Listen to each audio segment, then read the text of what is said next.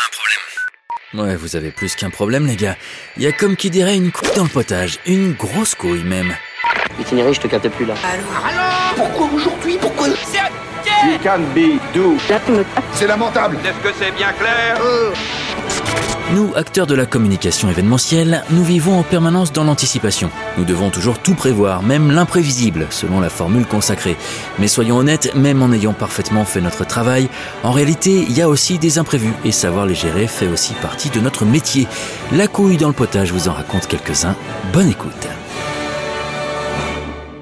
Notre président a décidé d'offrir une représentation exceptionnelle à Paris à la troupe de musiciens, danseurs et mannequins dirigée par la fille du président indonésien.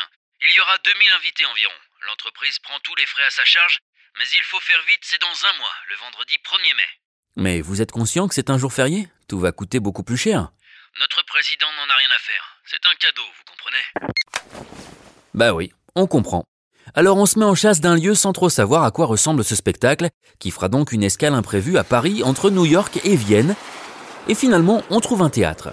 Réunion à l'ambassade d'Indonésie pour tenter d'en savoir un peu plus, l'attaché culturel très accueillant et sympathique n'a pas plus d'informations. L'ambassadeur non plus. Personne n'est capable de nous dire en quoi consiste ce spectacle. On ne sait rien de sa durée, du nombre de danseurs, de musiciens, des nécessités techniques, on sait juste que ce sera le 1er mai. Chez nous, c'est la fête du travail, chez eux, c'est Communist Day. Tout un programme. Le 30 avril, nous sommes donc en montage euh, de rien. On a fait un vague plan de feu et nous finissons d'installer les lumières sur les perches du théâtre lorsque nous voyons débarquer une horde d'Indonésiens. Deux quarts complets. Ils envahissent le théâtre, se répandent partout sur le plateau, dans les coulisses, les foyers, les loges. Le régisseur du théâtre frise l'apoplexie. Accompagné par l'ambassadeur, l'un des Indonésiens qui vient d'arriver se dirige vers nous.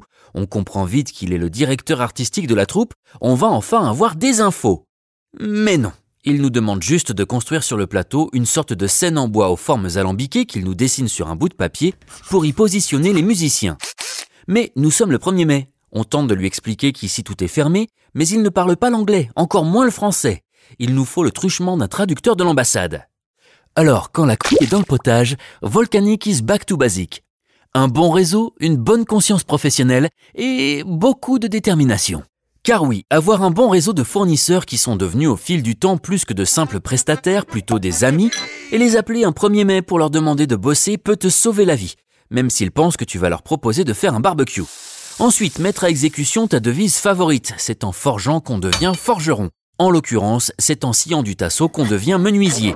Et se dire enfin que c'est pas un communist day qui va nous empêcher de faire un événement en improvisation totale, nom de nom. Alors une fois félicité par la fille du président indonésien, chez Volcanic on s'est dit l'imprévisible et imprécise improvisation était improbable, mais on a été impressionnant face aux imprécateurs qui nous prédisaient la catastrophe. Bosser avec des pros, ça permet quand même d'avoir moins de couilles dans le potage. Fin du bal, c'était l'histoire du jour férié. Merci de votre écoute, retrouvez votre émission sévèrement burnée tous les mercredis sur la plateforme de votre choix. Bon appétit à tous.